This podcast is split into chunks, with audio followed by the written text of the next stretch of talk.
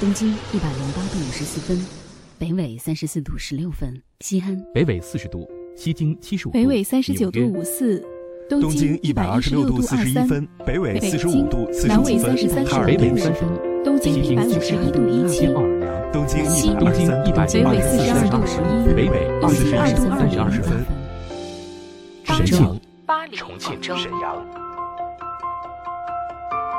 北纬三十九度五十四分。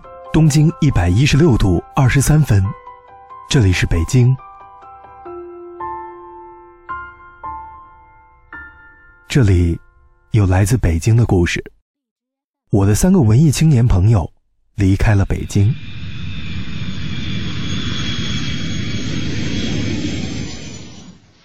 黑色信封，Alex 是一个很酷的女孩。抽烟喝酒，偶尔烫头，手臂上纹了一排法文字母，远处看还以为是叮了一排苍蝇。他在大望路上上班，做广告创意，每天忙得像亿万富翁，日子却过得像贫下中农。他是典型的文青，每次和朋友吃饭聊天，张口萨特，闭口波伏娃，常常惹来邻座的仰望，亦或是鄙夷的目光。在这个诗意如狗屁的年代。他自费出了一本诗集，然后吃了两年土。朋友常拿这事儿调侃他的回应方式，对得起自己诗人的身份。给我滚鸭蛋！我们在一次聚餐中认识，当时他刚刚出了书，围着酒桌四处兜售诗集未果，把我当成了最后的目标。他搭在我的肩膀上，醉醺醺地说：“钱军，看你长得这么斯文嘞，一定适合读诗。”我不知道是出于同情，还是没有抵抗得住诱惑，当即答应了，买了五本。事实证明，我对不起自己的长相，他的诗，我读不懂。不幸的是，我们就此成了朋友。没钱的时候，他就找我蹭吃蹭喝；有钱的时候，他请我大吃大喝。他的消费观简单，有钱就花。他不是物质女孩，衣服合身就好。包包装的东西啊是越多越好，每天素面朝天，出门基本就靠气场了。而他的钱大多花在买书、买 CD、买电子设备上。对的，他是个摇滚迷。后来一时兴起，他集结了几个朋友，组了一支乐队，每天动次打次，动次打次，惊扰四邻。为了不被英勇的朝阳大妈举报，他搬进了曾经的摇滚圣地树村。帮他搬家时，我看着摇摇欲坠的两层农房，想要深情地说两句宽慰的话，但看他兴奋蹦跶的样子，话到嘴边又咽了回去。他说要给我唱首歌，吉他前奏刚起，隔壁传来了敲墙板的声音：“哎，能不能晚上再排练啊？老子还在睡觉呢。”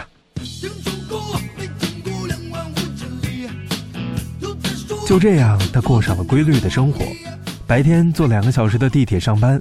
晚上回到出租屋练琴，几个月后，他做了第一场演出，场地是租的，观众是在北京的全体狐朋狗友。那天他唱了李志的《黑色信封》，我第一次听女生唱这歌，不好听，但我差点听出了眼泪。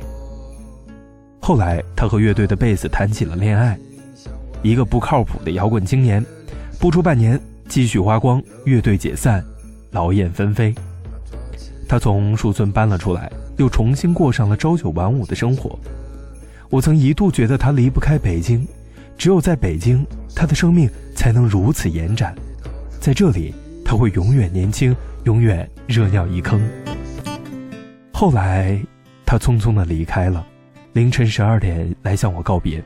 我请他吃了一顿火锅。我们第一次没有聊人生和理想，我们聊了结婚和住房。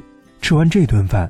他就坐上了南去的航班，他说，他要先去成都，接下来去哪儿，他也不知道。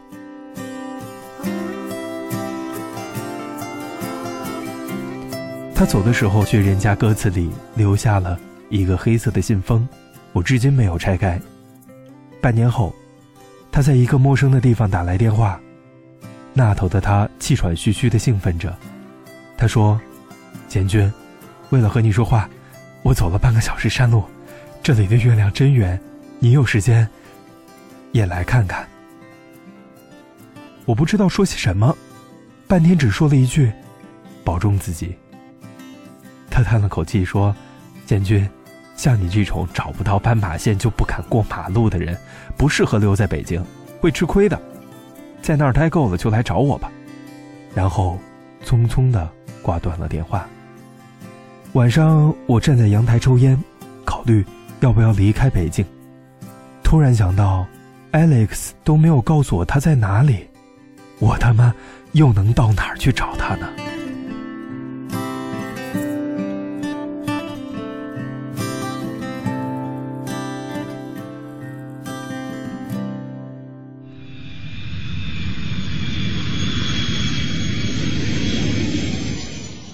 西西弗斯。刚来北京时，我住在回龙观，和同事小 A 一起合租。小 A 虽然小，却是闯过江湖、卖过艺的主。据他说，十岁那年就独自一人坐火车穿过大半个中国去上小学，然后通过多年的艰苦奋斗，终于熬到十八岁辍学，怀着一腔文学梦来到了帝都。我们在一起晃荡过了大半年，每天混迹于各种伪文艺的场所。正襟危坐的听那些熬出头的文青们胡说八道，出门便打骂：“那不就是一写鸡汤的吗？还人模狗样当起了人生导师。”骂完，我们会买两个煎饼果子，在瑟瑟寒风中回到出租屋。他少年老成，最喜欢的作家是阎连科，文章满是乡土气。他不习惯用电脑写作，手稿常常铺满一整张桌子，然后再无情地丢进垃圾桶。他四处投稿，偶尔被采用，会用稿费请我吃顿羊蝎子。他想写一部巨牛逼的作品，名字就叫《西西弗斯》。他说：“我们人呐，就是荒谬，明知人生终归无功而返，还要死要活的玩命向前。”我喜欢他丧到极点的人生观，但还是无情的告诉他：“猪肉又涨了两块钱啊。”那时候我们一点儿也不快乐，眼高过天，生活惨淡，为三餐发愁，为四季烦忧。当然，我们并不是在伤春悲秋，只是考虑到要换季了，是不是要剩下点钱买件新衣服？后来我们工资涨了，生活好过了些，每到周末可以去吃顿火锅，唱唱歌，和朋友天上地下的聊聊天儿一切似乎都在朝好的方向发展。我以为我们会这样在北京混下去，像每一个默默无闻飘在这儿的人一样。突然有一天，小 A 对我说：“他想要回家了。”我问：“为什么呀？”有次我坐在地铁口对面的饭馆吃饭，抬头看到喷涌而出的人流，你知道像什么吗？小 A 说：“爬虫、跳蚤、蚂蚁。”不是，小黑打断我：“是排泄物。”我们就像屎一样涌了进来，然后散在这座城市的各个角落，融在每一寸土里。我们用尽力气滋润这里，自己却永远开不了花这太消耗生命了，你知道吗？我不知道该说些什么，我并没有说话。两周后，小 A 离开，我送他去了车站，对他说：“西西弗斯写完了告诉我啊，哪天得了毛奖也要告诉我。”他说：“好。”然后转身上了火车，我想，他不会再回来了吧。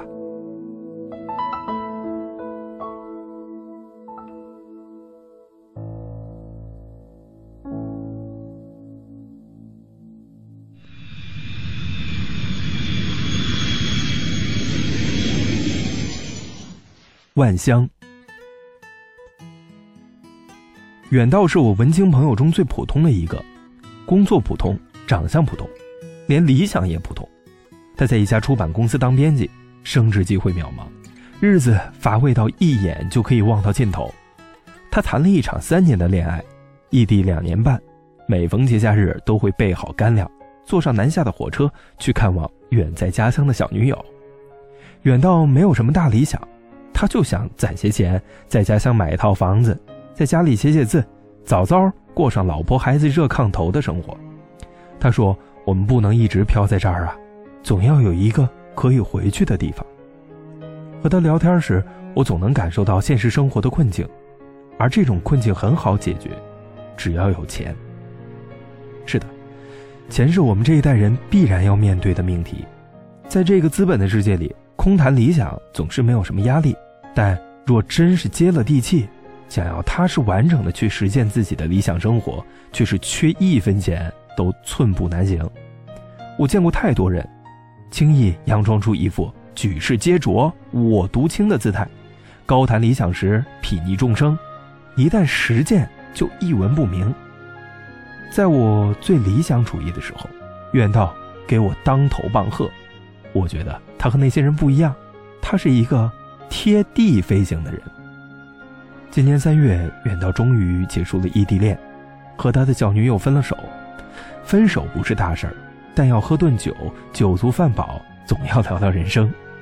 他说：“简俊，我和你不一样，我来北京根本就不是为了狗屁梦想。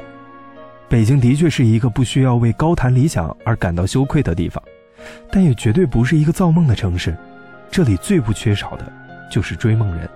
只是平庸的人依然平庸，幸运儿，只有那么几个，但有那么几个就够了。”我们搭好了巨大的背景，他们只需在台上演一出戏，便可以吸引更多的后来人来到这座城市。所以贤君啊，少谈些理想，多想想生活吧。我突然感到无比落寞。吃完这顿饭，我再也没有见过远道。后来，偶然聊天，知道他回了家乡，考了一个闲职，每天看看报纸，写写字。他说：“他这一生，也就这样了。我不知道他会不会生活的很好，那个简单的愿望有没有被满足？我只是觉得惋惜。如果有机会，我会对他说：人，还是不能太过接近生活，离地面太近，也许就忘记了飞行。还有，像我这种人，走到哪里。”都可以是故乡。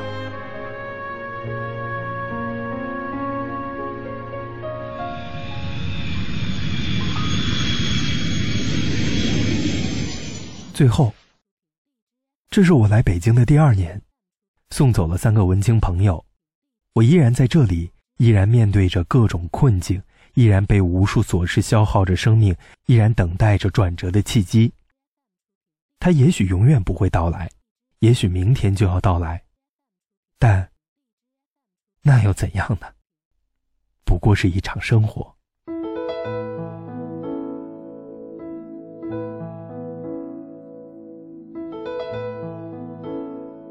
我是方石，这篇文章来自贤君说。希望你的生活一切安好。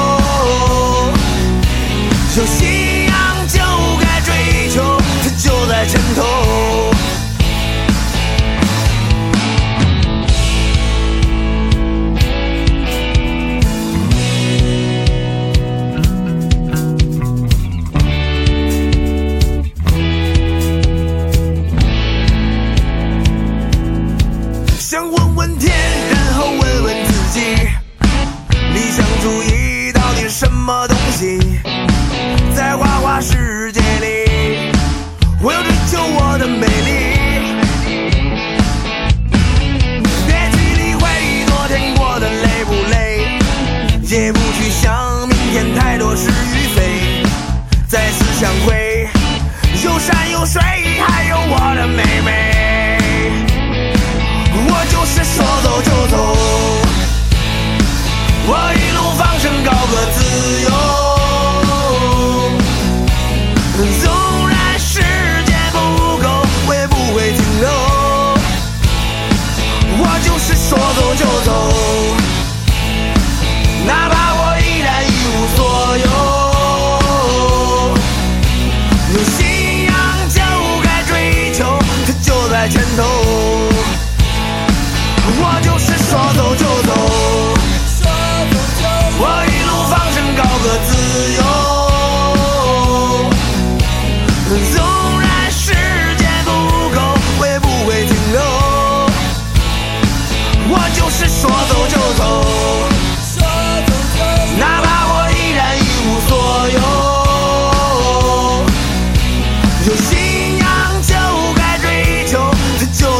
mundo.